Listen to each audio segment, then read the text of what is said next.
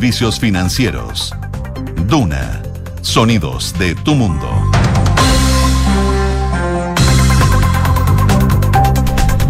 12 en punto. Muy buenas tardes, ¿cómo están ustedes? Bienvenidos a una nueva edición de Ahora en Duna, acá el 89.7. Ahora sí, un día primaveral esta semana de octubre. 18 grados en estos momentos, la máxima va a llegar a los 24 con cielos totalmente despejados, pero mañana y el sábado las temperaturas van a subir considerablemente. 27 grados se esperan de máxima. ¿Cómo están? Hola, 27. 27 grados. Epa. Mañana, ¿o no? Mañana. Y el sábado se- 26. Y el sábado 26. Buenas temperaturas. Calorcito. ya- Buenas tirando para mucho ya. es que buenas para los que nos gusta el verano. Temporada de piscina ya. No sé si tanto. Fría el agua todavía, Nico. Hay calefactores de piscina. Sí, hay que Ah, sí, yo no sé. Lo descubrí este año. ¿En serio? No o sea, como climatizador de piscina. Climatizador de Se piscina. No, guaso. ¿Y qué eso? ¿El aire acondicionado? No. No sé, Tarao, climatizar. bien rica las piscinas, ¿qué crees que te Sí, pues como a 30 grados hay que dejarla. Sí, no, Sí, bien rico. No. Pero bueno, 29, cosas. 28, sí. Aquí sé, yo no tengo idea, no tengo ni piscina. Oye, varias cosas que vamos a estar hablando el día de hoy. Está bien movido, sobre todo en el Consejo Constituyente, la comisión de expertos que ha estado trabajando contra el tiempo.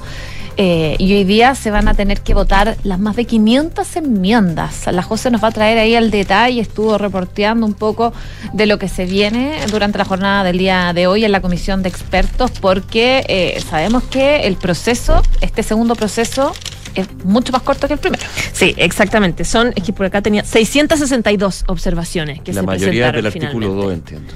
Claro, y eh, muchas de ellas son espejo, es decir, duplicadas, son muy similares entre distintos sectores. Recordemos que no, no lograron, a pesar de que lo intentaron varios días, un acuerdo entre las partes, eh, entre los sectores de izquierda y de derecha, no lograron un acuerdo para ir juntos, por lo tanto, eh, varias de ellas son muy similares en, un- en una señal desde la izquierda, un poco decir, queremos dialogar, pero no estamos de acuerdo ahora con ir juntos, y desde la derecha plantear su crítica, decir, bueno, acá fue una muestra de transigencia. Están en, hecho, en eso. Eh, algunas de ellas las están eh, fusionando a esta hora, las están juntando para poder hacer una votación un poco más expedita, que sin embargo va a durar mucho más. Ahora hablaba con un experto que me decía que esperan más o menos salir cerca de las 2 de la mañana hoy día, porque es hasta total despacho, hasta que terminen con la, con la votación. Así que se espera una, una pega larga. Hay cosas en las que sí hay acuerdo, bastante, pero los mismos temas son los que siguen trabando, que yo creo que ya lo sabemos de memoria, pero Sí. se los voy a recordar. Sí, perdón, eran 622 observaciones y 205 del capítulo 2. Yo dije Claro. artículo 2, del capítulo 2, que es uno de los más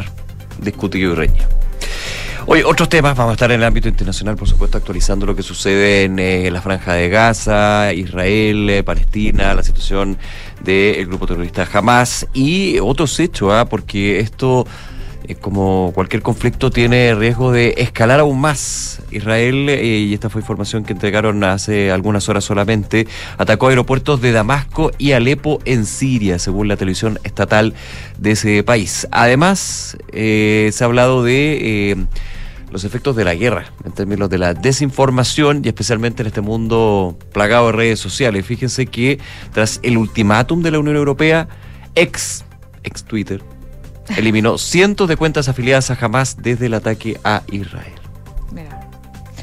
Están pasando varias cosas en ese sentido. Por supuesto, vamos a hacer una mirada de lo que tiene que ver con Chile, los aviones que han eh, llegado a esa zona del mundo para seguir rescatando a personas que se han visto atrapadas en Israel. Y en el ámbito económico, por supuesto, vamos a hablar de la inflación de Estados Unidos que en septiembre superó las expectativas. Y también, se me estaba pasando, vamos a estar comentando la encuesta que salió hace poco Sí, es- de Paz Ciudadana. Sí, con un dato muy, muy preocupante. Sí. Oye, actualización, actualización digo también a propósito de, eh, de las críticas que sigue recibiendo Javiera Martínez, directora de, de presupuesto de la DIPRES, a propósito de- del vínculo que se le hace con el caso convenio, también al jefe del segundo eh, piso, Miguel Crispi. Aumentan las peticiones ya formales de renuncia a Javiera Martínez, piden que dé un paso al costado en medio del debate del presupuesto eh, 2024. El debate está muy complejo y parlamentarios están poniendo un poco como moneda de cambio para empezar a avanzar en eso. Eh, eh, eh, está cada vez más compleja la situación de la moneda de cara a defender su, su, su permanencia, sobre todo que empiezan las comisiones y el trabajo un poco más específico del presupuesto. Les vamos a contar un poco sobre eso y cómo lo ha tratado de sortear el gobierno.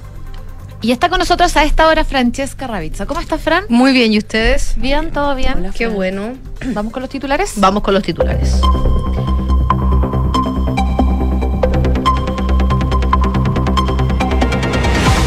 La comisión experta votará hoy las observaciones a la propuesta constitucional. El oficialismo y la oposición presentaron por separado sus enmiendas, aunque se esperan varias coincidencias en normas duplicadas. Además, habría votaciones cruzadas en ciertos temas. El ministro Luis Cordero aseguró que no existen citaciones a Crispi, Martínez y Jackson por el caso Democracia Viva y tildó de exagerada la reacción de Chile Vamos. Según el titular de justicia, es una anormalidad que un partido político se querelle en una investigación criminal. El temor al delito llegó a su máximo nivel desde que hay registro en la nueva medición del índice de paz ciudadana 2023. En tanto, el 36% de los hogares declaró haber sido víctima de un delito en los últimos seis meses, cuatro puntos más respecto del año pasado. El gobierno envió un nuevo vuelo humanitario para rescatar a los chilenos en Israel y Palestina. Según las cifras de la Cancillería hasta el martes, 428 chilenos se inscribieron en el consulado de Chile en Tel Aviv y ante la oficina de representación de Chile en Palestina para salir de la zona. Jamás, que controla Gaza y libra una guerra con Israel, desde hace seis días rechazó una propuesta de corredor humanitario hecha por Egipto porque, según el grupo terrorista, obligaría al pueblo palestino a abandonar su patria e implicaría un nuevo desplazamiento y búsqueda de refugio. Las familias israelitas fueron informadas de la identidad de 97 personas que fueron secuestradas por Hamas en el mortal ataque perpetrado el fin de semana. Según el movimiento y la yihad islámica, la cifra de retenidos es mayor. En tanto, desde Siria denunciaron ataques israelíes simultáneos contra aeropuertos de Damasco y Alepo.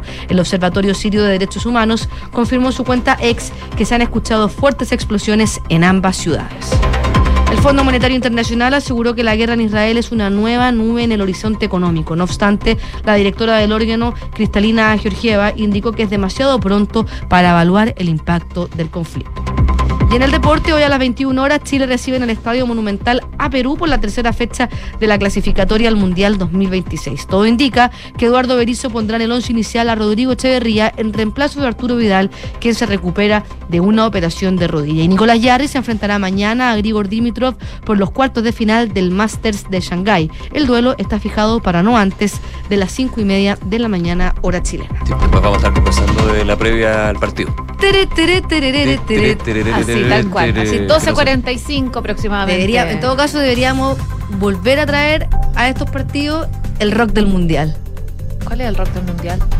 El Mundial del 62. Ah, el mundial del Los mundial. Flats. Esa debería ser otra canción. No, yo traería de vuelta, reviviría la cortina que teníamos de Qatar. Ah, Era Era buena esa, era buena. Se vienen cositas para los panamericanos, ah, así que ahí Sí. Atentos. atentis con las cortinas. Ya. Gracias, Fran. Nos vemos más rato.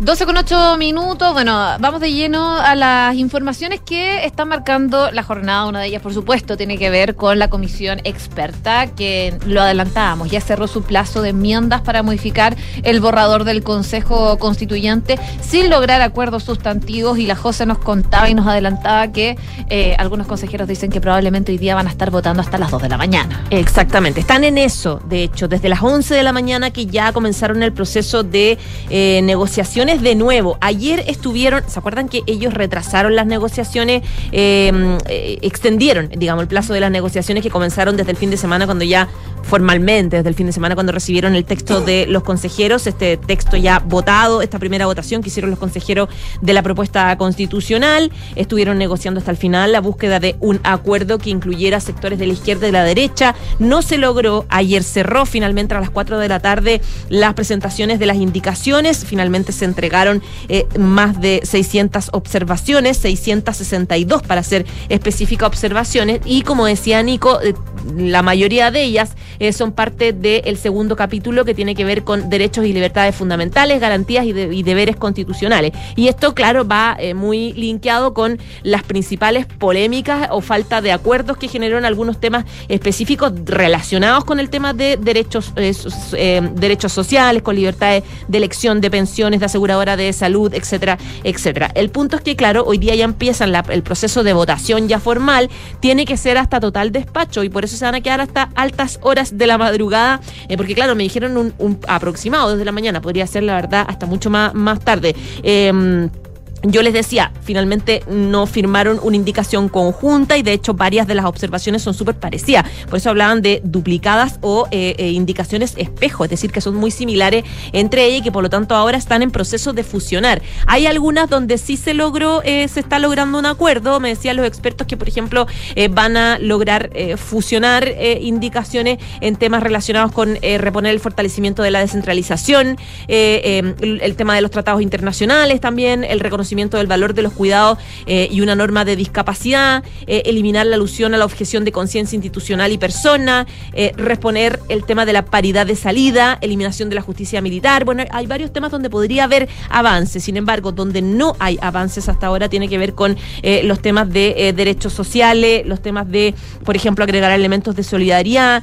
todavía no hay acuerdo en qué se podría hacer en el tema del derecho a la vida, este tema de cambiar o no la frase de quién está protección a quién está por nacer en vez de qué está por nacer que tiene la constitución la constitución actual. Hay varias eh, hay em, eh, dudas respecto de cómo avanzar en eso. Recordemos que em, para poder juntar las indicaciones que están duplicadas, tienen que seguir negociando. Por lo tanto, es lo que están haciendo eh, ahora. Están avanzando este famoso grupo de los ocho, que son estos expertos eh, que representan a varios sectores, están todos, digamos, de la UDI, el PS, el Partido Comunista, eh, que han logrado algunas avanzar en algunas cosas como las que les mencionaba duplicadas y que están tratando de lograr estos famosos votos cruzados, porque recordemos que se vota por tres quintos, es decir, que son 12 de derecha, 12 de izquierda y por lo tanto necesita 14 para poder avanzar. Y por lo tanto podría ser que una votación que sea toda de derecha tenga dos votos de izquierda o viceversa. Están en eso para saber qué votos duplicados van a haber. Eh, esto va cambiando minuto a minuto porque en la mañana me decían que probablemente se va a lograr varios votos cruzados, ahora decían no, no, en realidad puede ser que no, porque la izquierda está poniendo ahí eh, varios escollos, así que eh, es bien dudoso lo que pueda pasar dentro, dentro de las próximas horas. recordemos que esto no termina acá. Eh, la, el, Consejo, eh, la Comisión de Expertos entrega ya votada las indicaciones y un nuevo texto. En el fondo se va al Consejo Constitucional que también tiene que analizarlos y tiene que empezar a hacer otra votación en pleno. Y ahí se ve si es que se va a comisión mixta o no en el fondo. Antes de seguir en eso, eh, claro, porque tú decías el buscar acuerdos, que ha sido la, bueno, de todo este proceso, con algunos acuerdos sí, otros acuerdos no, y en la comisión experta con una mirada que claramente muestra que los acuerdos son muy difíciles de alcanzar en ciertos temas, en ciertos nudos, como se ha llamado. Ayer estaba escuchando un punto de prensa de la presidenta de la comisión experta, eh, em, eh, comisionada en este caso del PPD, Verónica Unturraga, y ella mantiene el, eh, sus dichos que una vez mencionó cuando se empezó a redactar la propuesta del Consejo Constitucional, que aquí se había excluido la comisión experta. Ayer lo repitió nuevamente. Entonces ahí claramente de acuerdo, acuerdo, y hay una mirada bien crítica de lo que ha quedado desde la visión de la presidenta de la comisión, de una parte de los comisionados, digamos, a lo que ha sido el trabajo del, del Consejo en términos de que es muy distinto al anteproyecto que se presentó. Eso podía pasar, pero para, para, para entender un poco de que si sigue hablando la comisionada, presidenta del, de la comisión, que no representa a todos, pero es su opinión individual, y de una parte de los comisionados, que aquí se excluyó la comisión experta, es difícil llegar a esos acuerdos para lo que hacer. Ahora se vota y se vota nomás. Claro. Eh, eh, y así funciona esto. Si no llegaste a un acuerdo unificado, tienes que votar y ahí ver cómo sale. Exactamente, ahí tienes que ver cómo, cómo se va avanzando, pero recordemos que esto, esto continúa y eh, desde sectores de Chile Vamos todavía no pierden la esperanza de que se logre de alguna forma que el socialismo democrático logre algún tipo de acuerdo con ellos, excluyendo al Partido Comunista y el Frente Amplio, que han dicho todos los toros que no lo van a hacer. lo de Verónica Undurraga, que representa ese socialismo democrático que eh, los, los comisionados de derecha dicen que queremos llegar a un acuerdo. Veo que por lo menos lo que decía ayer, súper difícil. Claro, están en eso y por eso tenías a, eh, ayer, ¿te acuerdas que mencionábamos que Amarillos hizo eh, eh, hizo un reclamo formal diciendo que no es posible que, que, que mm, por un por una parte la izquierda no esté como tan testaruda de siempre votar solamente en bloque todo, que lo consideran demasiado absurdo, tomando en cuenta que son varios los temas, varias áreas y hay un montón de puntos donde las posturas son tan extremas que son insalvables y por otro lado critican a la derecha diciendo, pucha, todavía tienen eh, como el karma de los temas valóricos donde no quieren ceder nada. Entonces ahí están, o, o temas relacionados con derechos sociales, etcétera. Entonces, claro, ahí están topados en, en temas ideológicamente demasiado, demasiado distintos, demasiado extremos, como para lograr que se, que se avance. ¿Cuál es el plazo entonces? O sea, hoy día, hoy día está todo el despacho.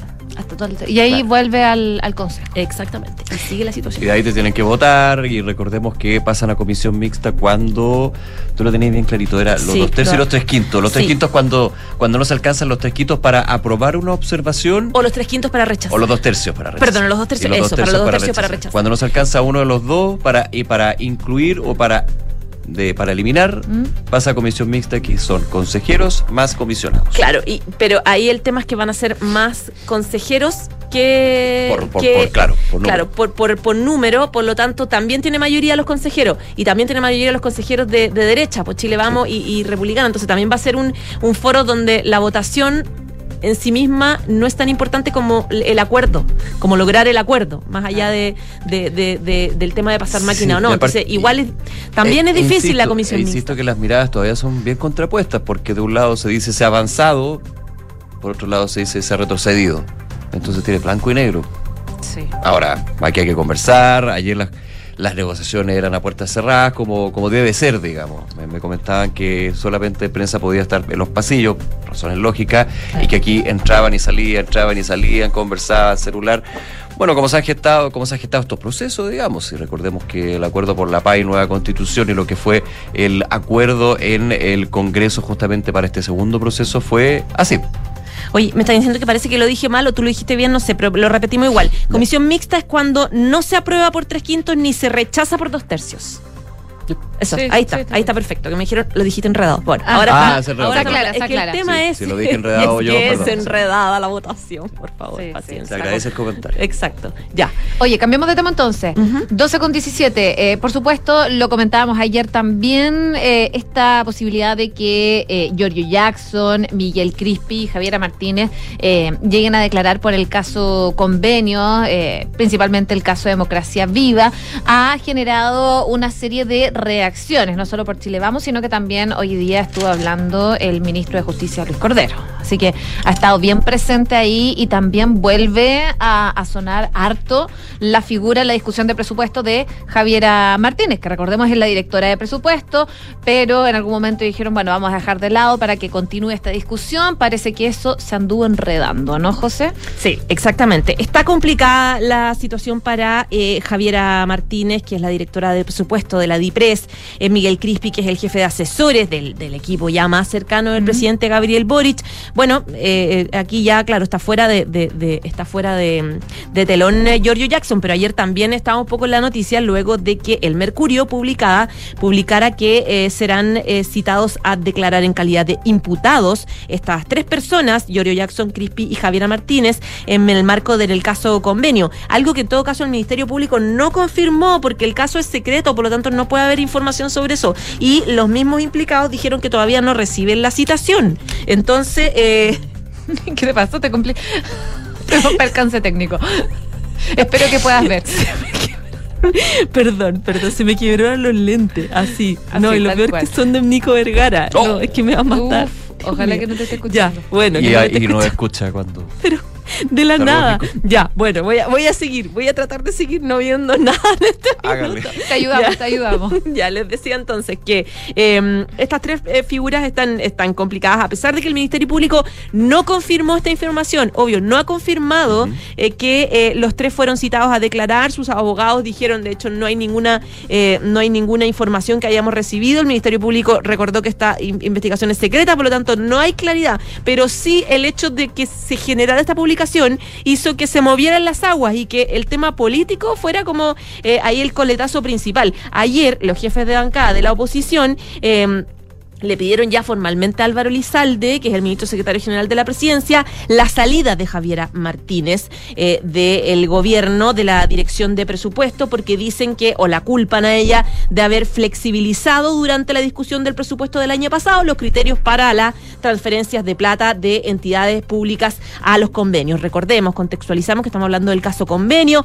es el traspaso irregular de dineros del Estado a distintas fundaciones, algo que partió en Antofagasta, eh, con el Servio a Democracia Viva, pero que están varias fundaciones y fiscalías también investigando en otras regiones. Y por lo tanto, lo que dicen los parlamentarios de oposición es que finalmente lo que hace, eh, eh, lo que hace esta, esta funcionaria es eh, contaminar el debate del presupuesto 2024, donde ella tiene un rol bastante importante, secundado siempre por el ministro de Hacienda, pero es un rol negociador importante. De hecho, había una declaración que sacaba la tercera de- del diputado de RN, Franz Sauerbaum, diciendo que evitaremos el ingreso de Martínez a la sala de la comisión de la, de la Cámara Baja, que iban a votar por unanimidad, eh, un poco una señal política, decirle no queremos que ella esté sentada de negociadora porque no nos gusta, no nos gusta eh, eh, eh, la responsabilidad que le atribuimos al tema del, del- de, de la flexibilización de los permisos para las transferencias de plata. Después la UDI, RN, Evópoli también eh, enviaron una carta ya súper formal al presidente Boric diciendo que la pidiéndole la salida formal a Javiera Martínez, diciéndole que ella ya está haciendo un escollo para la tramitación del presupuesto. Eh, bueno, republicanos hace rato ya que están lo mismo. Recordemos que re- republicanos fue los que se sumaron a la querella en la Fiscalía de Antofagasta, eh, que finalmente acogió, eh, de hecho fue la que supuestamente acogió la citación a declarar de ello, entonces republicanos están hace rato como en la ofensiva, entonces ellos, claro, se sumaron al tiro diciendo nosotros queremos la renuncia de Javiera Martínez, así que es- es- está bien complicado, a pesar de que eh, en la moneda insisten, Elizalde ha dicho, ella no ha sido citada a declarar para nada, ella no tiene ningún vínculo, no hay nada que la asocie concretamente más que la la, la ofensiva política que está desplegando la derecha. Entonces, ese es el argumento que mantienen un poco, pero desde el punto de vista político, evidentemente que se está complicando la negociación. Y a eso se suma también Crispi, el jefe de, eh, de asesores del segundo piso, Miguel Crispi, quien eh, recordemos que ha sido citado a declarar en la comisión investigadora del caso convenio. Así Y él es. ha dicho que no. Y esta segunda ocasión, la segunda vez también dijo que no. Eh, desde su entorno, obviamente, está la idea de que no vas a ir a exponerte y a que te maltraten y a que te hagan preguntas que probablemente lo que, lo que Y respondas bajo- te lo van a Y cuestionar. bajo un argumento de que él no es funcionario público, porque recordemos que las comisiones investigadoras citan, invitan, citan a los funcionarios públicos. Tú como funcionario público estás obligado, así como cuando sabes de algún delito, tienes que informarlo. Invitan cuando no eres funcionario público. La invitación es la tomas o la dejas, digamos. Claro. Cuando Claro. eres- pero aquí eh, se ha dado el argumento y, ojo, para poner las cosas en su justa medida, no es primera vez que en lo que tiene que ver con el segundo piso se habla de esta figura de que no, pues si no es funcionario público, él es No es asesora. ir. Y ayer lo comentaban, de hecho, en el nada personal, eh, Matías lo comentaba, que siempre ha sido en términos de que la cer- no puedes llegar a una comisión investigadora y ser citado y contar y estar obligado a contar todo porque hay cosas que son bastante más reservadas del Claro. el fuero interno de la del- presidencia. de lo que rodea al presidente. Además que nunca van. Los asesores de segundo Nunca piso van. siempre tienen que estar eh, en discreción absoluta. Y yo me acuerdo que a la ruleta, ¿te acuerdas? Cuando estaba en segundo piso Piñera lo llamaron Claro. varias Sí. veces del Congreso, Sí. varias veces, y nunca fue. Toda la razón. Claro, pues entonces normalmente ellos mantienen un bajo perfil y, y además, pues, desde el punto de vista político, no tiene mucho sentido que vaya ahí a exponerse No. a que sea maltratado, más si va a tener que ir de todas formas a la fiscalía. Igual ayer Porque la- si es que lo citan sí. en algún minuto, ahí no hay nada que hacer, ahí tiene que colaborar 100%. Es que, es que es el punto, y esa es la diferencia también que, que se hace en términos de a la, sin desmerecer, pero finalmente son distintos en ese caso. La situación que puede hacer la comisión investigadora es distinto a cuando te llama la fiscalía, el, aj- el Poder Judicial, digamos, a declarar en calidad de testigo imputado. Ya sabemos que ahí también hay diferencia porque el que te de- llamen a citar como imputado no habla de una eh, de un adelantamiento de, de- de- de responsabilidad de un caso. De hecho, Claro. muchos aprovechan, eh, no, no aprovechan, se entiende mal el concepto. Muchos prefieren en algunos casos ir como imputado o testigo. Y dirá, pero ¿cómo? Si imputado es bastante más grave que, que testigo. No, pues porque cuando uno es imputado, puede, por ejemplo, eh, guardarse el derecho a eh, el derecho a guardar silencio, Claro. acogerse al derecho a guardar silencio. Cuando eres testigo, no. Claro. Pero Eso cuando te- políticamente Sí, sí, cuando sí. eres testigo es mejor, digamos. No, políticamente Desde suena muy feo político. cuando eres imputado porque Claro, se porque esa cosa presuntamente se Claro. Pero recordemos como que... que- es importante siempre recordar eso, cuando te declaran, cuando te citan como imputado, per se no eres culpable según No, la fiscalía. tienes presuntamente Presunta participación de un delito y tienes derecho a no ser acusado por un delito hasta que el juez lo determine. Eso mismo, Claro. en el fondo eso. eso es el... Eres inocente Esa- hasta que se demuestre lo Eh, es que contrario. esa, esa es la clave. Pero bueno, ese es un tema. Ahora, eh, ¿qué inspiró? El tema de la directora de presupuesto, que más que citarla, porque ahora yo en qué minuto podría ir a la comisión investigadora, eso está claro. Y ya está todo el tema del político, pero evidentemente hay uno que también suena que es el ex ministro Jojo Jackson, que desde Claro. su defensa dijeron que él espera que lo más rápido posible puedas declarar como testigo. Él quiere, claro, quiere, quiere, claro. declarar como testigo. Saben que cuando sea la citación a la fiscalía, evidentemente que van a, van a asistir, van a, van a aportar con todos los antecedentes. De hecho, el propio A todo esto yo no sé en qué quedó un tema, ¿eh? porque ¿Cuál? cuando salió del ministerio, eh, no lo dijo él, como que rehuyó un poco la pregunta, pero se empezó a escuchar la posibilidad de que él presentara acciones legales contra eh, Ah, parlamentarios de oposición por... lo- Pero eso es cuando recién estalló el tema. No, no, no, no, es que se le preguntaba y él fue bastante cauto en términos de- Yo, na- nada de eso, pero cuando salió... se Yo me acuerdo de esa conferencia de prensa que dio apenas se conoció. Pero no, y dijo que estaba estudiando. estudiando Después con el tiempo, la semana se le preguntó y dijo, no el caso. Pero cuando salió del ministerio, recordando esta carta de la bancada de diputados y diputadas Claro. de la UDI, donde se le acusaba de ser el, era como el líder del esquema defraudatorio. Sí, estoy Ah. buscando la carta, de hecho. Era, sí. yo me acuerdo patente eso, y que después de hecho la UDI tuvo que bajarle. Sí, bajarle el tono. Ah, baja- verdad, Bajarle como ya, tres sí, cambios. ¿se ¿Te acuerdas que, que- porque, está, claro, porque está imputando. Habló de delito. problemas de redacción Guillermo Ramírez, aquí mismo, Problema-. Tal vez Ah. tuvi- redactamos un poco mal la, No, carta. la carta súper mal redactado porque está, está, eh, eh, estaba imputando delitos Sí, sin ninguna sí, Lo investigación. Acusaron de estar involucrado en el robo de de computadores. ser el líder del esquema. En- de, ser el líder del esquema y del robo de los Lo computadores. Pero acusaron de estar directamente involucrado. Y al final se, se, se empezó a escuchar de que ya fuera del ministerio estaba, seguía como estudiando la posibilidad de acciones por, por tema de honra y, y tiene todo el derecho en ese caso. No sé, pero bueno, ese es otro tema. Igual para lo que es el caso mismo podría ser llamado a citar y de su defensa dijeron eh, esperamos que sea citado, de hecho. Claro, pero hasta ahora el Ministerio Público no, o por lo menos lo que han dicho los tres involucrados, no ha notificado eh, ningún tipo de, de- de llamado a Y lo, lo notificado. confirmó también el ministro Luis Cordero en Radio Universidad. Además. Y, y el ministro Cordero y la ministra Vallejo han salido a blindar de alguna forma a, esta, a estas tres personas. O sea, más que blindar, decir, claro, decir. Yo creo que no sé no si ha la llegado palabra blindar, no sé, es, es como dar antecedente. Aquí Sí, no pero bajar, bajar un poco la expectativa. Claro. Sí, sí, sí, sí. bajar la expectativa de, de la situación. Claro, que cuando te cuando Pero tú yo no he escuchado la, la mega defensa de los días de hace cuatro semanas, que es la mejor directora de la historia, o esa La defensa como tan Ah, arropada es de la es- última. esa defensa yo creo que ya no la- estos días ya no se ha escuchado de nuevo. Es que están en plena discusión del presupuesto, entonces si el ministro Marcel la dijera nuevamente. Ah, se O, complica, o no, o claramente. tampoco del gobierno, tampoco de. porque recordemos que lo, lo comentamos muchas veces, perdón por alargarme, ¿eh? lo, lo recordamos muchas veces aquí en el programa, que cuando iba a empezar la discusión de ley de presupuesto, ojo, porque esto sí o sí va a permear. En un minuto lo comentamos, oye, desde la oposición como que hay un acuerdo bastante consensual de que por ahora, mientras hay la discusión del proyecto de ley de presupuesto, dejemos a la, dejemos a la directora de presupuesto que porque nos tenemos que concentrar en una de las leyes más importantes que es el erario fiscal, el erario nacional. Claro. Pero ahora, de una semana a otra, e insisto, de una semana a otra cambió completamente. Y ahora se le pide la renuncia. Se le pide la renuncia y se le pide al gobierno que le pida la renuncia. Claro. Entonces, eso principalmente de la Cámara de Diputados, para ser súper objetivo. No quiero hacer diferencias, pero es más desde los diputados y diputadas de oposición que de la Cámara Alta, donde ahí más bien hay como un... Démosle, sigamos. Sí, ya estamos. Está movido. Está Bueno. muy. Gracias, José. Ya, pues. Vamos a estar atentos bien. para ir actualizando. Vemos. 12 con 28 minutos, tenemos que hacer una breve pausa comercial aquí en Ahora en Duna. La vuelta vamos a estar hablando, por supuesto, de lo que está pasando en Israel. Eh, ya hay acusaciones desde Siria que dicen que están atacando los aeropuertos de Damasco y Alepo, esto de acuerdo a la televisión estatal siria. También hay un ultimátum de la Unión Europea a propósito de eh, cuentas afiliadas a Hamas que han sido eliminadas. Y por supuesto, también vamos a estar hablando de datos de la economía. Eso y mucho más entonces, a la vuelta. Pausa, ya regresamos a más de Ahora en. Conoce Edificio Lift de Inmobiliaria Hexacón, ubicado en un barrio único de Vitacura, frente al Club Manquehue, Clínica Alemana y una variada oferta de servicios y restaurantes. Edificio Lift es vanguardia y diseño, con departamentos de dos y tres dormitorios, con próxima entrega, entre pisos articulados alrededor de un atrio y puentes que cruzan convirtiéndose en balcones interiores. Conoce más de Edificio Lift en www.exacon.cl. Somos GTD y sabemos que cada empresa, sin importar su tamaño, tiene múltiples necesidades.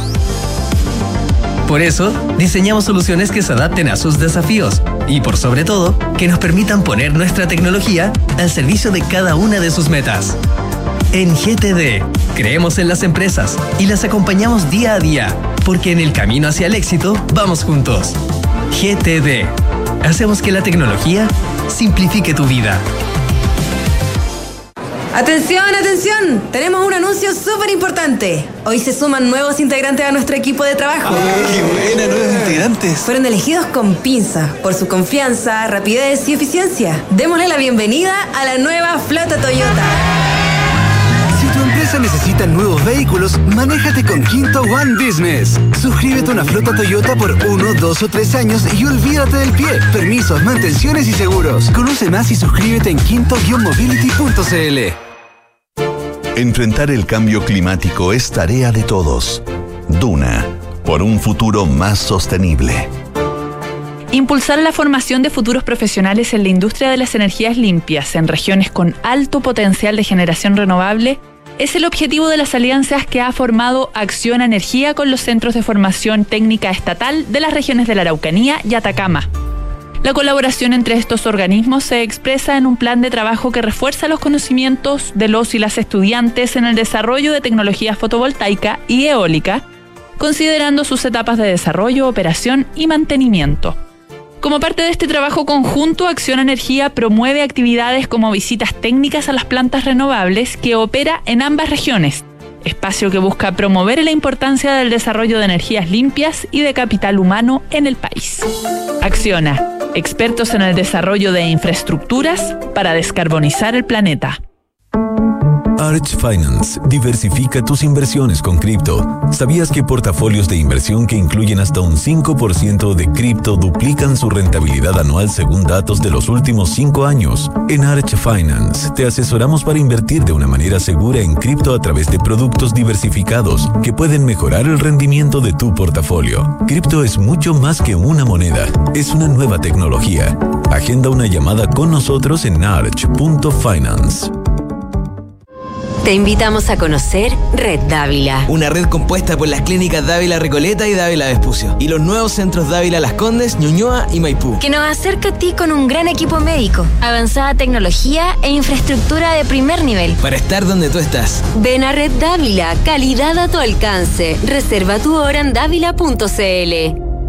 A ver, dime un sinónimo de cobre. Anglo American. ¿Y de minería? Anglo American. Ya. ¿Y de innovación? Obvio, Anglo American. En Anglo American estamos orgullosos de reimaginar la minería con innovación para mejorar la vida de las personas. Anglo American, desde la innovación lo estamos cambiando todo. Un aplauso para nuestro chofer. Hemos llegado a Puerto Natales, un lugar de paisajes inolvidables, como estas viviendas definitivas que construyó el MIMBU a través del plan de emergencia habitacional que cambiaron para siempre la vida de muchas familias natalinas, porque cuando se construyen cambios, se construyen sueños. Conoce más sobre el plan de emergencia habitacional en www.mimbu.cl. Ministerio de Vivienda y Urbanismo, Gobierno de Chile.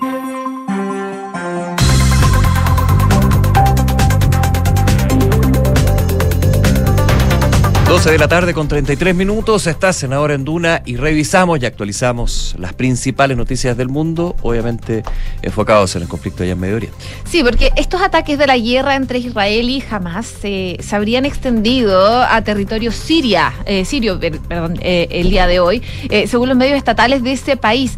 informan que proyectiles lanzados por Israel han impactado y han dejado sin servicio a los aeropuertos de la capital, Damasco y de Alepo, esto en el norte de ese país. Unos bombardeos sobre los que ni el gobierno ni el ejército israelí han efectuado eh, comentario alguno. Por supuesto, estamos a la espera de reacciones por parte de Israel. Ahora, esta implicación de nuevos actores en esta guerra en Oriente Próximo elevaría todavía más la tensión internacional.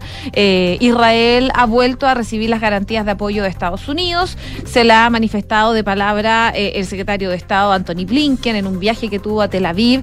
Eh, y él decía en Tel Aviv, estamos a su lado, le manifestaba a Israel. No hay signos de que las armas vayan a callar cuando se cumple el sexto día ya de ataques de Hamas a Israel, que desencadenó este enfrentamiento. Israel sigue bombardeando territorio de Gaza y acumulando militares cerca de la frontera, pero eh, no hay indicios todavía de una posible invasión terrestre, mientras que Hamas ha disparado varios cohetes hacia Tel Aviv. También parece eh, haber apaciguado la posibilidad de un corredor humanitario entre Egipto y Gaza.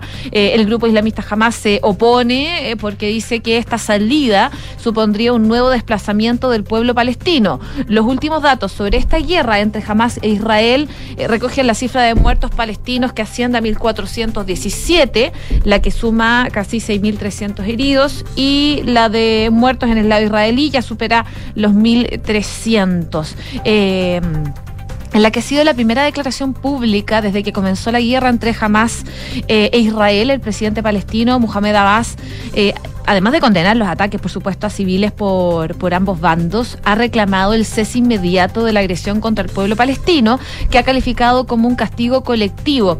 La toma de posición de Abbas eh, se ha producido durante una reunión con el rey de Jordania en Amán.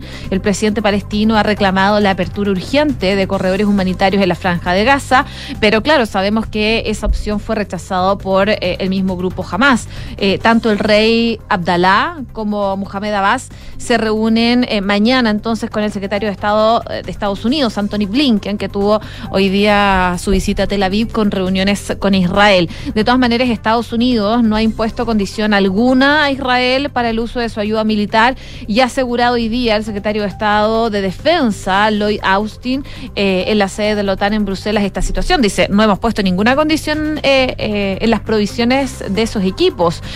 Ha agregado que estos suministros se destinan a personal militar profesional, conducido por líderes profesionales y uno espera que hagan lo correcto, dice él. En el fondo deja el criterio a estas personas que van a usar el arsenal. Eh, y dijo que Washington no tuvo información y recibió alguna advertencia anticipada sobre este ataque de Hamas al territorio mm, eh, de Israel el, sábado. Así que eh, han surgido varias reacciones respecto a lo que estaba pasando, pero lo último que yo destacaría es este ataque eh, a, a Siria, a los aeropuertos en Alepo eh, y en Damasco. Y también, por supuesto, la postura de Hamas de no tener un corredor humanitario, que es lo que están pidiendo, por supuesto, eh, desde Palestina, desde el presidente palestino y también desde Israel, Claro, y depende ahí también de los países fronterizos, entre ellos Egipto. entre ellos Egipto, tal cual. Sí, que, que- que había visto durante la mañana, es que esto está como en constante evolución. En la mañana como que ya había de alguna manera algún acercamiento para... No, jamás rechaza corredor humanitario propuesto por Egipto. Sí, no, sí, se había Ah, ya, rechazado. se había Hamas lo rechazado, rechazó sí. porque dice que sería como eh, nuevamente un desplazamiento Eso del es. pueblo palestino a otra No zona es, tanto por el- no es tanto por Egipto mismo, sino por jamás. por Hamas, que no quiere que Ya, se... pero es que ahí que se ya. ese Ahora me queda clarísimo porque tenía como la, la duda existencial al respecto. Oye, y sobre informaciones, de hecho también hay novedades en lo que tiene que ver con este conflicto, esta situación en Medio Oriente, porque ex, antes Twitter, esta red social, a través de su presidenta ejecutiva, Linda Yacarino, aseguró este jueves que ha eliminado cientos de cuentas afiliadas al grupo Hamas y que ha tomado medidas para borrar decenas de miles de contenidos desde el ataque a Israel perpetrado el sábado. Esta medida responde no exclusivamente, digamos, a una, mm, eh, una acción de la red social, sino que más bien al ultimátum de 24 horas eh, dado por Thierry Breton, comisario de la industria de la Unión Europea, al eh, presidente de Excorp, Elon Musk para que haga frente a la difusión de desinformación en la plataforma de mensajería con el fin de cumplir con las nuevas normas del bloque sobre contenidos en línea, algo que hemos también conversado y contado aquí en Ahora en Duna.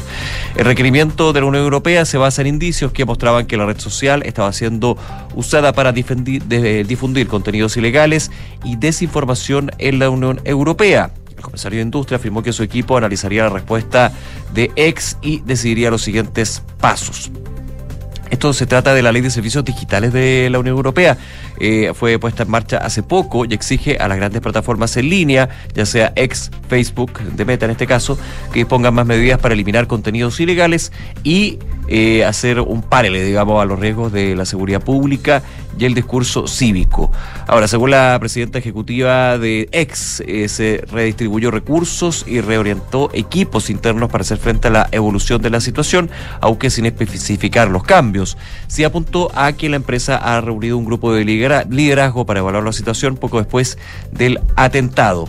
De acuerdo a la red social, ha respondido a más de 80 solicitudes de retirada de contenidos recibidas en la Unión Europea dentro del plazo establecido y no ha recibido ninguna eh, notificación de Europol sobre contenidos ilegales en la plataforma. Esto no corre solamente para X, sino también para Facebook. De hecho, eh, la Unión Europea hizo una ultimátum, una advertencia similar a Meta, empresa controladora de Facebook, dando a la empresa, bueno, YouTube y otros, eh, tanto 24 horas para informar de las medidas adoptadas para contrarrestar la difusión de desinformación en sus plataformas tras el ataque a Israel del fin de semana.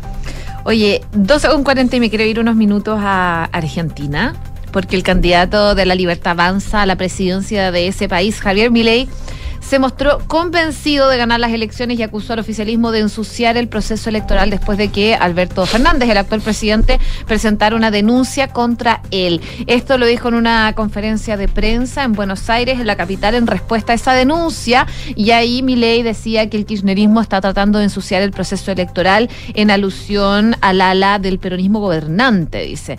Em, son conscientes de que estamos a pocos puntos de ganar en octubre y acabar con este gobierno de delincuentes, decía Milei. Al presidente Fernández, la vicepresidenta Cristina Fernández de Kirchner y al presidente en funciones, al ministro de Economía, Sergio Massa, que recordemos es eh, candidato presidencial, les decimos, hagan todas las denuncias que quieran, nada puede evitar la paliza que les vamos a dar en las urnas. Tanto el oficialismo como la coalición opositora, Juntos por el Cambio, coincidieron en la víspera en señalar que Milei como responsable, es responsable de la brusca subida en el tipo de cambio paralelo.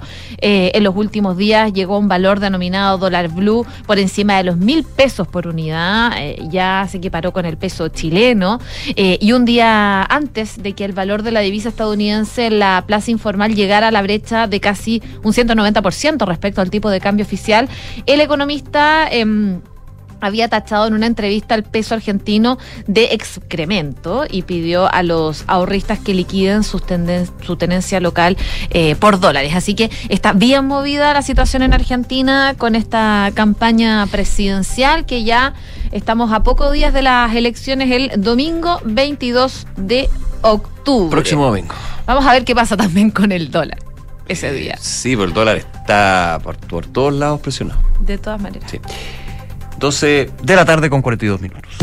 Hablemos justamente de dólar de Estados Unidos y los datos que se entregó el día de hoy en el gigante del norte, porque eh, la primera economía mundial registró una alza de 0,4% en la inflación de septiembre en 2023, según el Departamento de Estadísticas Laborales, cifra que se ubicó sobre las expectativas, superando el alza de 0,3% también registrada en el mes de agosto. En tanto, la tasa interanual se mantuvo en 3,7%, por sobre el 3,6% que esperaba el consenso de los analistas. Ahora, si uno entra a notar eh, lo que sucede con la inflación. El índice de vivienda fue el que más co- contribuyó al aumento mensual de todos los artículos, representando de hecho más de la mitad del aumento. Eh, la energía, en tanto, cayó 0,5% en los últimos 12 meses y el índice de alimentos aumentó 3,7% durante el último año. Supera las expectativas entonces, se mantiene su sí, la inflación anual en 3,7%, algo que también ya había sucedido en el mes de agosto, eh, a la espera de las definiciones también que vaya haciendo la Reserva Federal sobre la política monetaria.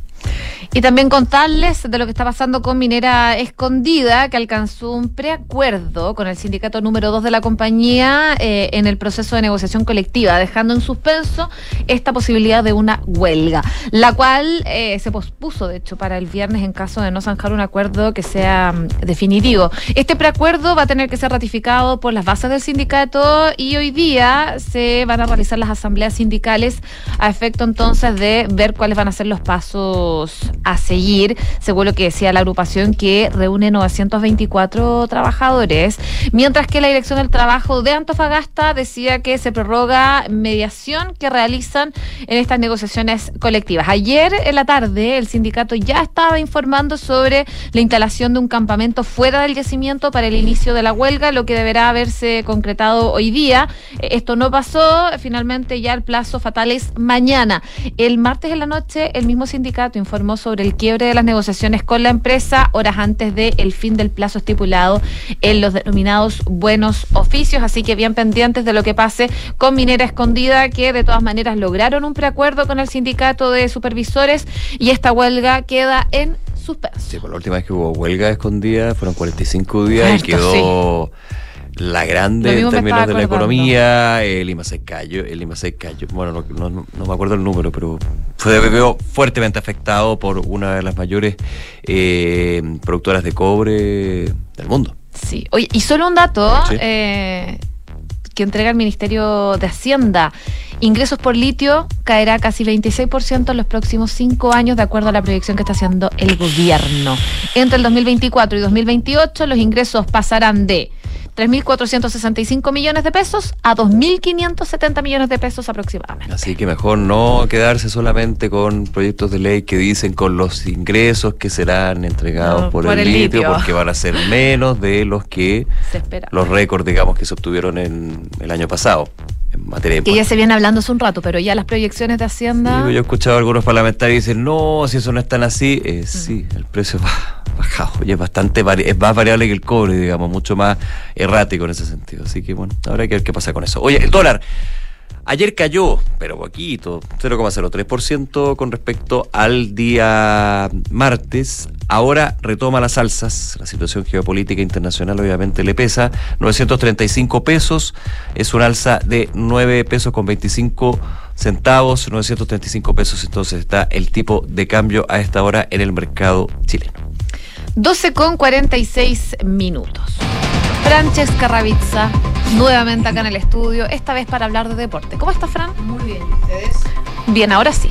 Ahora sí, hoy día juega la selección chilena ante Perú en el Clásico del Pacífico, fecha número 3 de estas clasificatorias rumbo al Mundial de Norteamérica, Estados Unidos, Canadá y México 2026. Van a jugar a las 9 de la noche en el Estadio Monumental y tanto la selección como Eduardo Berizzo, su técnico, tienen la obligación de ganar. La fecha anterior fue mala, uno de seis puntos posibles ante Uruguay y Colombia, donde uno esperaría por lo menos que hubiesen logrado conseguir tres puntos, ganando como local, algo que no se logró conseguir. esos puntos, por historia nuestra, bueno, y de otro, es que esos puntos del principio de las clasificatorias que no tuviste te pesan al final. Y también lo- lo- los matemáticos y los expertos en estadística dicen que ganando la mayoría de los partidos como local tendría la clasificación más o menos asegurada también. Claro. Por eso son súper importantes los puntos como, como local. Hay algunas modificaciones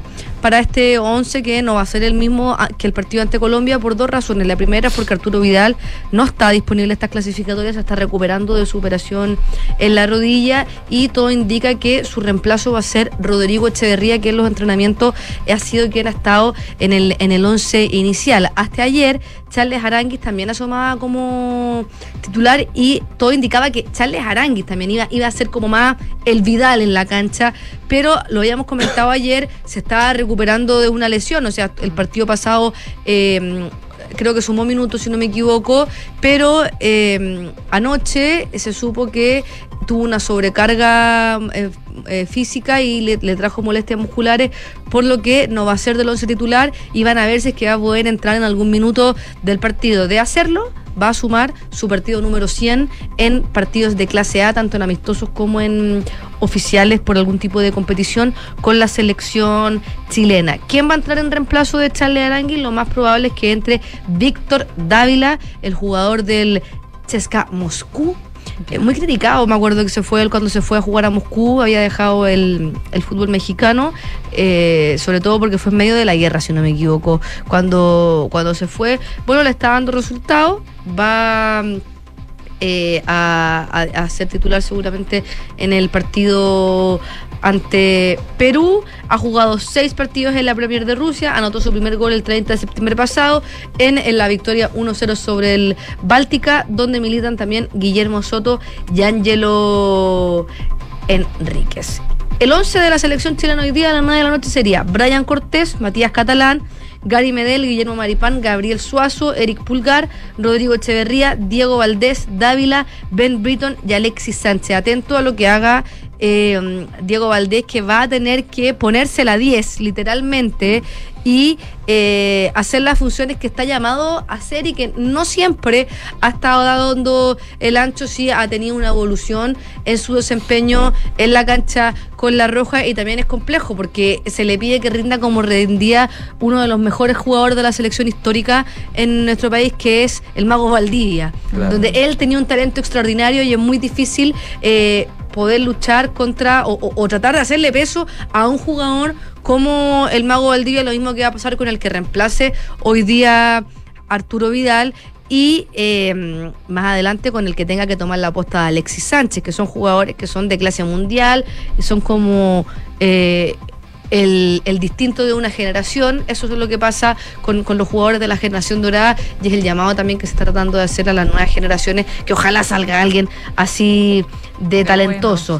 Por, lo- por eh, el lado peruano, eh, dirigido por Juan Reynoso, irían con Pedro Gallés al arco, Aldo Corso, Carlos Zambrano, Luis Abraham, Miguel Trauco, Pedro Aquino, Yoshimar Yotun, Luis Advíncula, Andy Polo, Christopher González y Paolo Guerrero, también una selección peruana que recordemos tiene en su fila a grandes jugadores que también están, eh, son un poco más jóvenes que los chilenos, pero también está la generación dorada peruana. Eh, y Está esta igual que la chilena. que la chilena no al mismo nivel que la chilena porque no, han- no han logrado eh, los títulos de la selección chilena pero eh, en la Copa América del 2015 salieron tercero.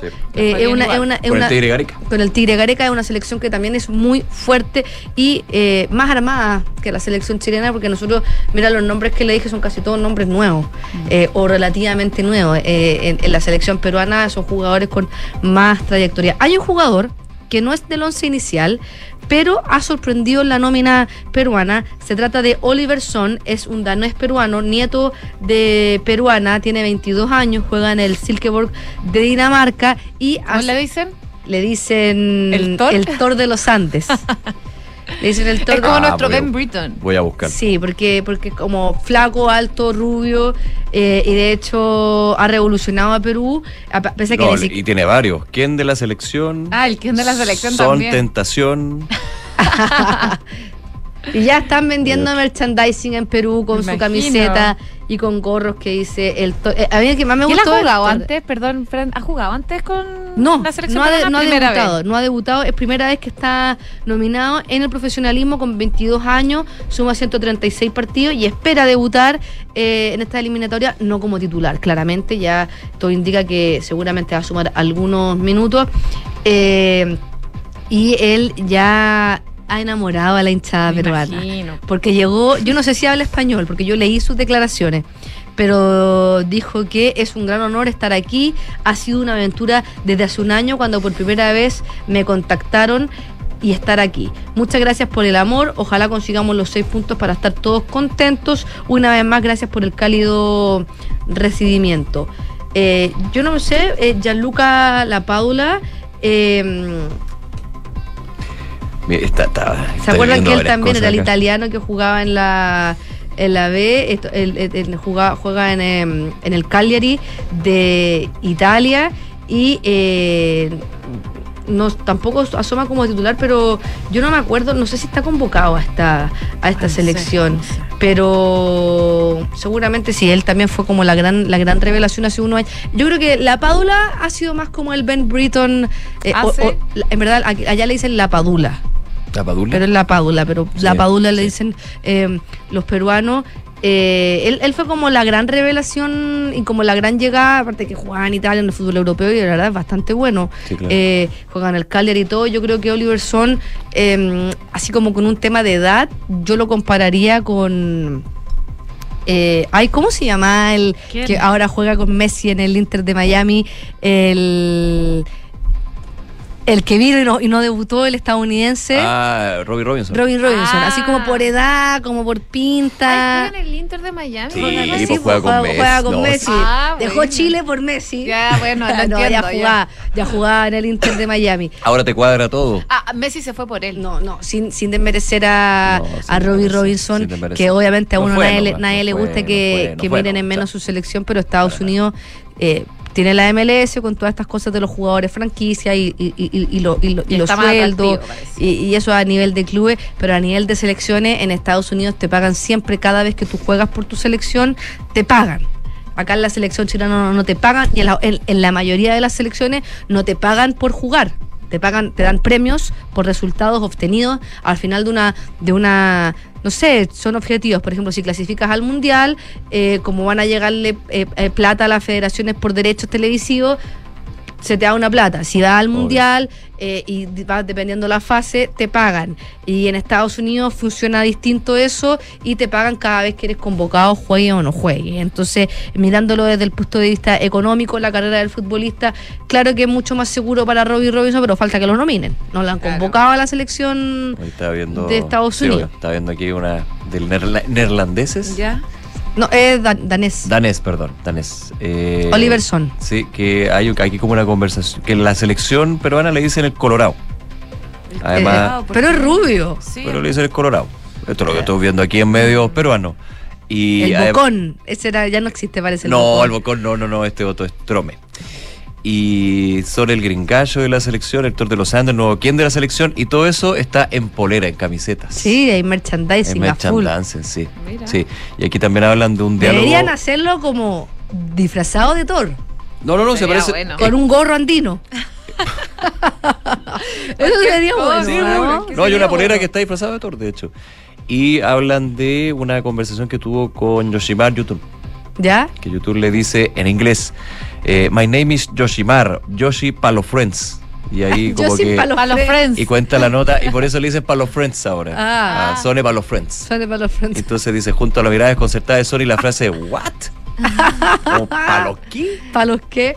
Oye, los otros partidos de la fecha de hoy día, la tercera fecha de estas clasificatorias, a las cinco y media abren la jornada Colombia con Uruguay, a las 8 Bolivia, Ecuador y Argentina, Paraguay, a las 9 Chile, Perú y luego a las 21.30 Brasil, Venezuela. Eh, muy cortito también eh, para contarles que finalmente hoy día el diario La Tercera trae el detalle de esta cumbre que hubo entre el presidente de la NFP, Pablo Milat, y el presidente de la FIFA, Gianni Infantino. Fue un almuerzo de dos horas más o menos, además de de Milat también participó el secretario general de la NFP y de la Federación Chilena, que no es lo mismo, Jorge Yungue, y eh, así como a grandes rasgos, igual yo lo invito a que lea la nota de la tercera, que está todo súper en detalle, eh, como que Infantino le traspasó la responsabilidad a la Conmebol. Pero la Conmebol dijo que fue la FIFA. Fue la FIFA. Pero aquí Infantino dice, bueno, la, la propuesta que me hizo la Conmebol a mí no venía con, Con Chile. Chile. Que eso es grave. Eso es grave y habla nuevamente de... Eh, hay varias cosas como la mala relación que puede tener Milat con Alejandro Domínguez, los problemas que arrastra Chile desde que no se hizo la final de la Copa Libertadores, las declaraciones del gobierno anterior de Chile, eh, del, del gobierno de Chile, en ese caso la ex ministra del Deporte Cecilia Pérez, respecto a cómo funcionaba la Conmebol cuando le habían pedido que tenían que hacer unos almuerzos y, y un poquitito la, la, la ministra Cecilia Pérez eh, deslizó que ellos no estaban para para tipos de estas como, como coimas, entre Estas comillas. cosas medio, medio, nebulosas, media raras que no, no, no, no, quedan claras. Eh, el tema de eh, las casas de apuestas online, que es un tema también, y que de hecho en esta reunión queda claro que Gianni Infantino estaba al tanto de ese problema que tiene el fútbol chilena. Ayer se terminó, se anunció el término del contrato con Betson. De Imagínate. tres campeonatos de la primera hacia abajo. Y esas son con cosas la NFP que. cinco años. Cinco años. Y esas son cosas que a la FIFA no le gusta, porque a la FIFA históricamente no le ha gustado que la justicia ordinaria se meta en cosas de la FIFA. Ese es un tema. O sea, siempre, siempre han tenido ese tipo de problemas que. ¿Qué se cree? que Perdón. se meten sí, acá? pero. pero ¿Por qué? Porque la, la historia muestra, o sea, te, te cuento Estados Unidos cómo siguen los testigos protegidos. Bueno, Sí. hay, un, hay un testigo protegido que va a ser eterno, testigo protegido. Bueno, Así parece. eh, todo indica que en esta conversación, un poco, porque también. eh, más que ir a pedirle explicaciones. Oye, a mí me chocó algo. ¿Qué? Me chocó algo. Porque entendiendo que la conferencia de prensa aquí en Milán la comentamos, sí, fue bueno, habrá que pedir las explicaciones del caso, no con un tono así, de hecho más representándolo a los intereses de la FIFA, dijeron muchos que a los de la federación. Pero si tú dices que vas a ir, vas a ir presencialmente a la FIFA, no exigiendo explicaciones, pero sí pidiendo explicaciones del caso, no me puedes presentar un video con todos muertos de la risa, abrazo con Infantino, como que Sí, oye, muy- bla, bla, bla. fue muy- es muy Fue raro. como, a ver, pero tú vas, vas a pedir argumentos, no exigir, pero pedir explicaciones. Yo creo que no fueron a pedir explicaciones, yo creo que eso es lo que dicen, todo fueron a pedir compensaciones. Ya, Y pero todo, que- pero todo muy como, hola, qué bueno que viniste para acá, fue una gran reunión. Sí, y- todo muy Y falso. fue la Conmebol. Sí, es todo, Ya, sí. es todo muy raro. Pasemos la página, pero esas cosas son tan absurdas. Claro, y lo que dicen que seguramente Gianni Infantino nuevamente no le prometió nada a Milad, pero que van a trabajar para que haya algún tipo de organización eh, en Chile de fútbol formativo o de fútbol femenino, que eh, siempre son importantes todo tipo de organización deportiva en los países porque traen, eh, deberían, no siempre, y en Chile no lo ha hecho siempre, pero deberían traer también desarrollo deportivo en el deporte en el que tú estás haciendo un tipo de evento. Por ejemplo, los panamericanos acá en Chile, sí, claro. además del desarrollo eh, de infraestructura y económico que se debería de significar, debería traer un desarrollo deportivo importante que no lo ha traído. Hemos tenido como Chile, eh, y que lata decirlo en la antesala de los panamericanos, pero hay que decir estas cosas.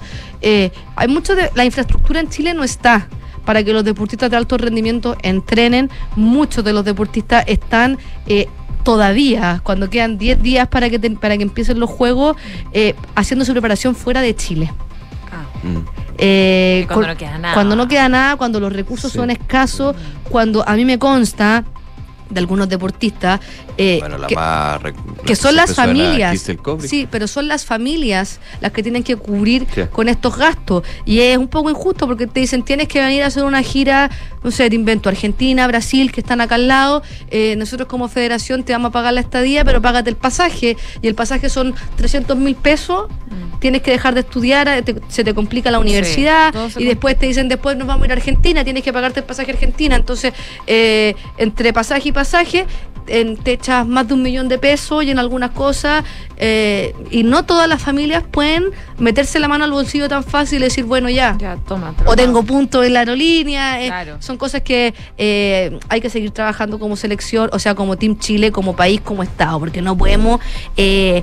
y, y- y lo digo también porque después se critica a Cristian Garino, se critica, por ejemplo, a Nicolás Yarri porque no quieren representar Porque no a Chile, porque no vienen, porque prefieren priorizar su carrera profesional del circuito ATP, pero estas son las cosas que pasan con los otros deportistas. Así que también, eh, como que no nos embobemos con, ah, son los panamericanos, bueno, em, la empresa privada o algún filántropo que le guste el deporte, que, que vean los panamericanos una oportunidad de meterse la mano al bolsillo y hacer una cosa eh, bien hecha de desarrollo, alguna fundación o algo, porque harta falta que nos hace. Ya, pues gracias, Fran. Hoy día a las 9 entonces. A las 9 de la noche en el Estadio Chile. Monumental. Perú. Gracias. Gracias, Fran. mañana. Una con dos minutos, nos vamos corriendo a una pausa comercial. Seguimos revisando informaciones aquí en Ahora en Duna.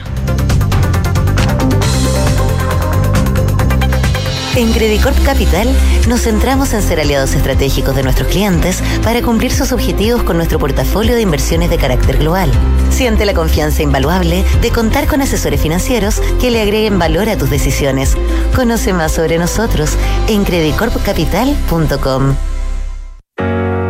En Sonda, desarrollamos tecnologías que transforman tu negocio y tu vida, impulsando la innovación y el desarrollo de soluciones que acompañen la transformación digital de las organizaciones. Cuenta tú también con el respaldo, agilidad y eficiencia del líder en transformación digital. Descubre más en sonda.com. Sonda, tecnologías que transforman tu negocio y tu vida. Sonda, make it easy. Hay un lugar donde se conectan todas las cosas buenas de volver a trabajar. Comodidad y ubicación, espacios y flexibilidad, seguridad y privacidad. Un lugar donde se conecta lo mejor de cómo se hacían las cosas y de cómo se harán. Un lugar donde todo encaja, todo fluye y todo funciona. Office Hub Costanera, donde todo se conecta. ¿Y tú, ya elegiste el Hub como tu nuevo lugar de trabajo? Descubre más en officehubcostanera.cl. Cata, ¿supiste que en la alemana de Vitacura inauguraron una nueva urgencia gínico-obstétrica?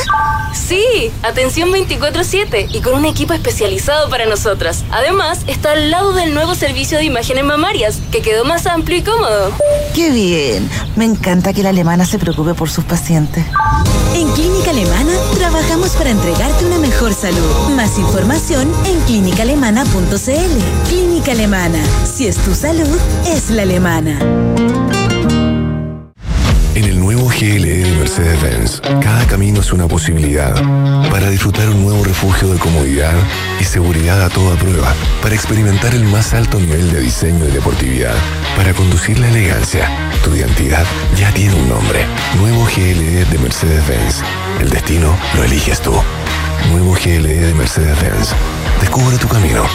Encuéntralo en kaufman.cl y en nuestra red de sucursales a lo largo de Chile. En Cervecería AB InBev soñamos en grande para crear un futuro con más motivos para brindar. En Chile estamos hace más de 30 años con marcas legendarias como Corona, Budweiser, Stella Artois y Becker. Elaboramos nuestros productos con energía 100% renovable. Llevamos agua potable a más de 12 comunidades con escasez hídrica en el país y lideramos iniciativas de educación e inclusión laboral para mujeres y jóvenes. En Cervecería AB InBev, vamos por más. Conoce más en abeinbev.cl. Los fondos mutuos que buscas para cumplir tus objetivos están en Scotia, premiados este 2023 por Morningstar y Premio Salmón, por su sólida gestión con asesoría experta y trabajo colaborativo para tus metas de inversión. Hazte cliente y dale un impulso a tus proyectos. Talana es la única app para los equipos de recursos humanos con todo integrado en un solo lugar para ti y tus colaboradores. Talana es una plataforma amigable e intuitiva, con más de 7 años digitalizando las áreas de recursos humanos. Atrae, contrata, compensa, gestiona y evalúa a tu equipo desde un solo lugar y cumple los objetivos de tu empresa. Conoce más en talana.com.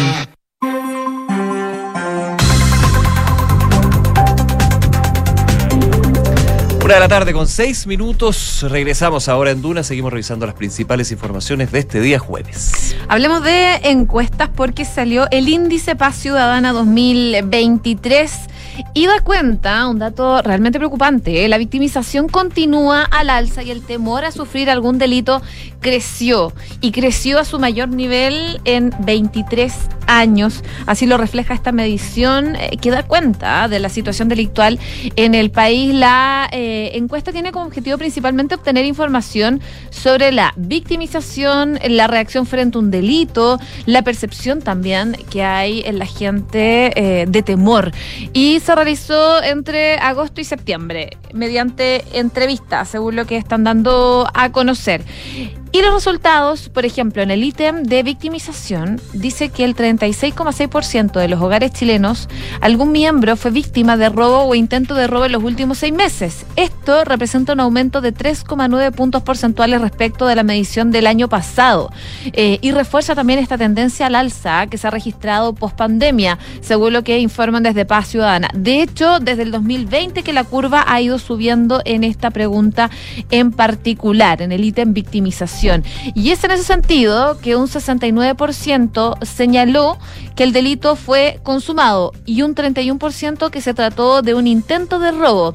Un 73% señaló que los robos habían sido violentos y un 27% no violentos. La mayoría de los delitos ocurrieron fuera de sus casas en un 90% del total. Y en el detalle, eh, por ejemplo, en Santiago, la victimización creció 39,3%. En cuanto a la diferenciación por nivel socioeconómico, fue mayor en el segmento bajo, donde aumentó 8,2 puntos porcentuales, alcanzando un 37,8%. Por otra parte, en cuanto al nivel de personas con temor alto al delito, la cifra llegó a un 30,5% a nivel nacional, la cifra más alta desde que se inició el registro hace 23 años. El año pasado la cifra llegó a un 28%, lo que representa un crecimiento de 2,5 puntos porcentuales. Esta consulta considera aspectos de percepción pública y también una dimensión afectiva o emocional. Y en el detalle se registran leves bajas, por ejemplo, ante algunas consultas. Eh, un 65,3% señaló percibir una variación de la delincuencia en su comuna. Eh, en esa pregunta el año pasado la cifra era 68,4%, pero la mayor cantidad de temor, por ejemplo, eh, en esta encuesta se, mm, se refleja en las mujeres con un 35,6%, mientras que los hombres, eh, en cuanto a la cantidad de temor, dice que fue un 25,1%. En cuanto a la diferencia por nivel socioeconómico, es el estrato más bajo el que se siente más atemorizado. Parte de los datos entonces que entrega eh, la Fundación Paz Ciudadana, que dicen que también Chile está viviendo tiempos complejos, eh, lo decía Daniel Johnson eh, cuando da a conocer esta medición, dice que hay un incremento del delito y que las familias con un nivel de temor alto a ser víctimas de un delito vuelve a aumentar, alcanzando el mayor nivel desde que ellos tienen registro. Una de la tarde con nueve minutos. El ministro de Justicia, Luis Cordero, descartó esta mañana, lo comentábamos en el primer bloque, que la Fiscalía Regional de Antofagasta haya citado declarar en calidad de imputados al jefe de asesores del segundo piso de la moneda, Miguel Crispi, la mm, directora de presupuestos, Javiera Martínez, y el exministro de Desarrollo Social, Giorgio Jackson, todos militantes, recordemos, de Revolución Democrática, por el caso convenios, específicamente lo que tiene que ver con la situación de democracia viva y la Seremía Regional de Antofagasta. El ministro, en conversación con Radio Universo, dijo no existen citaciones por parte del Ministerio Público, el exministro, ni al asesor Miguel Crispi, ni a la directora de presupuesto. No existen citaciones a declarar en ninguna de esas personas advirtiendo que el ministro de Justicia hay que tener mucho cuidado cuando se utiliza la herramienta, las herramientas del derecho con fines políticos. Es una anormalidad, decían, que un partido político se querelle en una investigación criminal, porque para eso está la investigación del Ministerio Público. Lo que pasa es que tenemos ahí una distorsión de la figura del querellante. Eso con respecto a eh, la, mm, eh, la presencia del Partido Republicano, de parlamentarios del Partido Republicano en, eh, en esta querella presentada por la situación democracia viva. El ministro Cordero dijo que la legislación chilena considera al imputado como aquella persona contra la que se puede estar dirigiendo una investigación. Desde el punto de vista procesal, dice, la legislación entiende que la condición de imputado se da para que esa persona tenga garantías, es decir, tenga derecho a asistencia de abogado, derechos procesales al momento de declarar, etcétera. Por eso dice que cuando eh, usted esa, esa denominación la utiliza en la política, política el de declarar como imputado, el concepto de imputado deja de tener esa connotación jurídica que es propia para transformarse en un verdadero acusado. Lo comentábamos también, que siempre hay que paño frío, digamos, eh, cuando hay una situación a declarar como imputado. Porque muchas veces lo político se aprovecha para decir, ah, culpable. No. No, claro. De hecho, no hay, no hay todavía una investigación formalizada, o sea, no hay, perdón, no formalizada eh, en, en proceso, digamos, después de una formalización, a eso me refiero. El ministro señaló que en una de esas eh, resoluciones, eh, se cita a declarar a tal persona, la declaran admisible la querella y le dice una resolución destino. Cites en su oportunidad según corresponda. Esto usted no puede transformar eso en una situación real. Apuntaba también el ministro de Justicia y criticó la carta que jefe de bancada de Chile Vamos remitieron al presidente Boric para exigir la desvinculación de Javier Martínez de la DIPRES, considerando el debate legislativo del proyecto de ley de presupuesto. Dijo la declaración de Chile Vamos ayer es una declaración algo apresurada porque no hay constancia de la citación que están señalando. Y lo segundo, hay distinguidos abogados que están en la oposición que saben perfectamente la explicación que yo estoy dando. A mí me parece que es haber exagerado, cerró el ministro en esta entrevista en Radio Universo.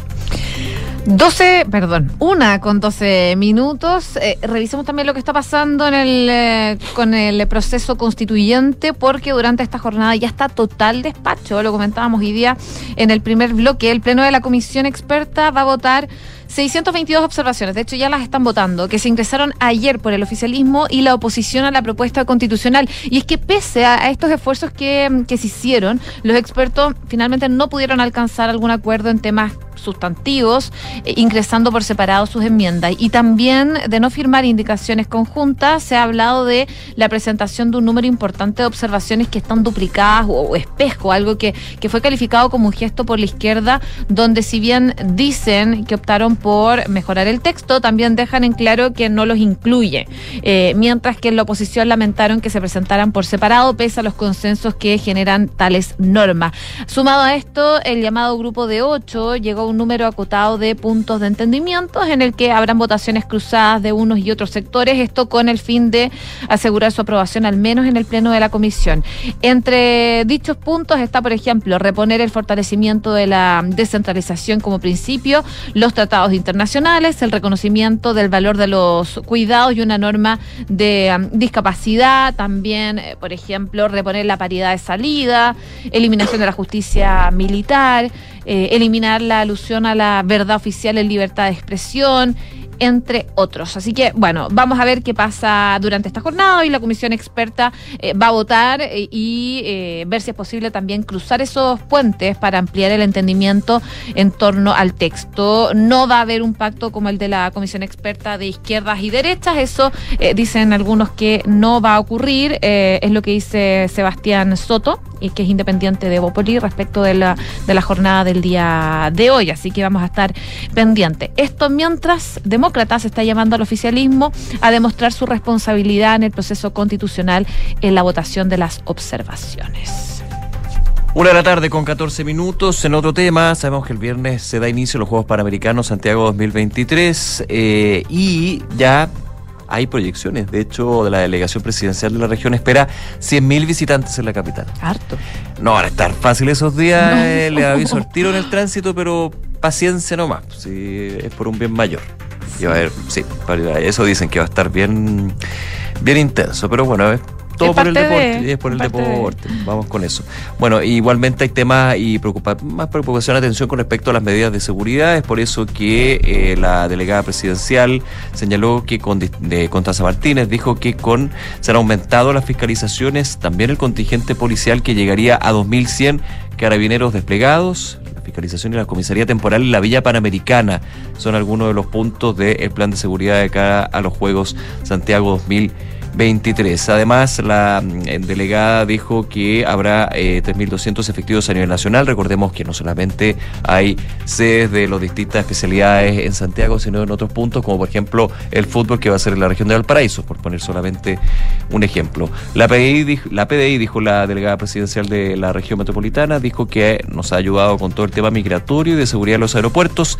Ya se han hecho más de 51 mil controles de antecedentes a todas las personas que van a ingresar al país, ya sea deportistas o personas ligadas a los comités olímpicos. Que no haya duda de que hay un despliegue institucional importante en esa materia. Además, dijo que se ha diseñado una serie de trabajos preventivos en los lugares más claves de la región, pensando por ejemplo en la Villa Panamericana, en ese complejo, en la comuna de Cerrillos.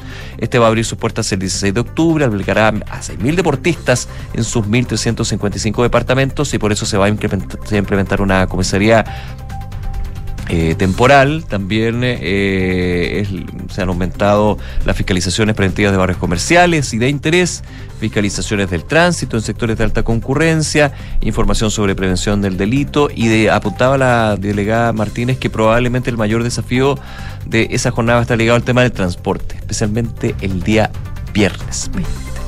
Oye, a Que todo se propósito, concentra en un evento, digamos. a propósito de los panamericanos, ¿viste Sí. las declaraciones de Claudio Rego, del gobernador metropolitano? Algo, sí, algo. A propósito Dale, de cuenta, esto, cuenta, porque eh, algo dice. porque quedan solo días para este evento ya y está él todo bien, dijo, bueno, les cuento, chicos. Estamos con po. problemas. Es que todo esto partió sabía, ¿eh? porque en una entrevista se le preguntó por las críticas que realizó el presidente de la CPC, Ricardo Mewes, eh, quien afirmaba que los juegos no están siendo aprovechados en beneficio del país y él decía que, Que le faltaba marketing, como que. claro, como que calles no hay todo, una sí. política de estado de turismo, De decía. turismo, eso, eso. Y eh, le, le respondió eh, el gobernador Orrego, decía, no me parecen estas declaraciones. Dijo, Oye, Oye, no me, no me parece. A mí me llama mucho la atención las críticas del presidente de la SPC cuando el retraso dice que teníamos en obras cuando asumió este gobierno y en que esto hay que ser justo, decía, era gigantesco. O sea, la piscina del Estadio Nacional no tenía ni planos.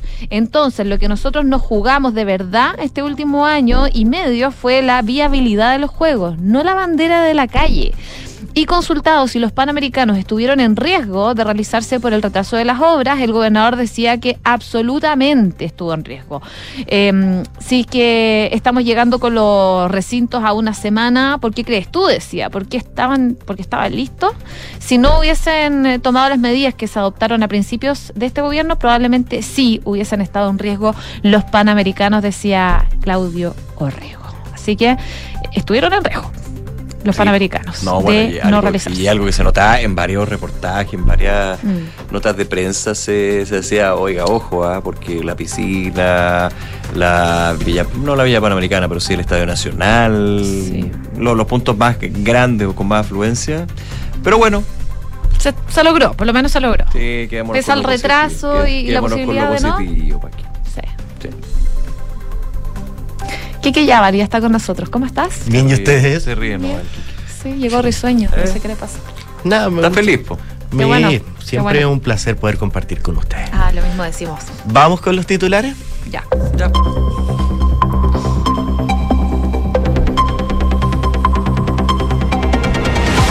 En el marco del espacio, Gobierno informa a la delegada presidencial de la región metropolitana, Constanza Martínez, detalló las acciones y medidas preventivas que serán parte del plan para evitar hechos de violencia en el marco de las actividades convocadas para conmemorar el estallido social. En esa línea, la autoridad regional informó que se solicitó a todos los municipios realizar un despeje preventivo de lugares donde puedan haber escombros y material que pueda ser utilizado como combustión. Junto a esto se coordinó respuestas combinadas de policías y equipos de emergencia. El ministro de Justicia, Luis Cordero, aseguró que no existen citaciones a Crispi y a Javiera Martínez, menos al ministro Yuri Jackson por el caso Democracia Viva, y tildó de exagerada la reacción de Chile Vamos. Según el titular de Justicia, es una anormalidad que un partido político se querelle en una investigación criminal. El temor al delito llegó a su máximo nivel desde que hay registro en la nueva medición del índice Paz Ciudadana 2023. En tanto, el 36% de los hogares declaró haber sido víctima de un delito en los últimos seis meses, siendo cuatro puntos más respecto del año pasado. La embajadora palestina en Chile, Vera Babón, cuestionó que la comunidad internacional no haya llamado a imponer un alto al fuego en la franja de Gaza en medio del conflicto entre Israel y el grupo extremista Hamas. Luego de reunirse con diputados en el Congreso, la mayoría de ellos oficialistas, la embajadora planteó que sorprende que la comunidad internacional una vez más no ha adoptado las posiciones racionales necesarias para imponer un alto al fuego, perseverar la paz y salvar vidas humanas. El Ministerio de Educación confirmó que 80 nuevos establecimientos se integrarán a la red de liceos bicentenarios. El ministro de Educación, Nicolás Cataldo, afirmó que esperan que estos establecimientos que se suman a la red de liceos bicentenarios sean un referente en términos de innovación en los procesos pedagógicos que desarrollen todos los ámbitos de la formación de las y los estudiantes y que sean flexibles para adaptarse a la diversidad que componen sus aulas. Primer ministro de Israel, Benjamín Netanyahu, mostró hoy al secretario de Estado de los Estados Unidos, Anthony Blinken, una serie de imágenes que corresponden a guaguas asesinadas y quemadas durante la irrupción del grupo islamista palestino Hamas en territorio israelí. Las fotos de fuerte contenido luego fueron compartidas por la oficina del mandatario israelí en su cuenta de Twitter, acompañado de una advertencia sobre lo crudo que es el contenido. Y Siria acusó ya a Israel de dejar fuera de servicio los aeropuertos internacionales de Damasco y Alepo, con dos ataques simultáneos en medio de la guerra entre el Estado judío y las milicias de Gaza al otro lado de la frontera. De acuerdo a la agencia Sana, el doble ataque fue calificado como un intento desesperado de Israel para desviar la atención de los crímenes que está cometiendo en Gaza. Y a las 21 horas Chile recibe en el Estadio Monumental a Perú por la tercera fecha de las clasificatorias al Mundial de 2026. Todo indica que Eduardo Berizo pondrá en el once inicial a Rodrigo Echeverría en reemplazo de Arturo Vidal, quien se recupera de una operación de rodilla. Gracias, Quique. Gracias a ustedes. La transformación digital de tu empresa nunca estuvo en mejores manos. En Sonda desarrollan tecnologías que transforman tu negocio y tu vida, innovando e integrando soluciones que potencian y agilizan tus operaciones. Descubre más en sonda.com. Sonda Make It Easy. Y Credit Corp Capital es un holding dedicado a la prestación de servicios financieros con presencia en Colombia, Chile, Perú, Estados Unidos y Panamá. Conoce más en creditcorpcapital.com. Una de la tarde con 22 minutos, nos vamos, como siempre agradeciéndoles su sintonía, recordándoles que todos nuestros contenidos están en duna.cl y a que sigan con nosotros. Ya viene cartas notables y luego información privilegiada. Buenas tardes.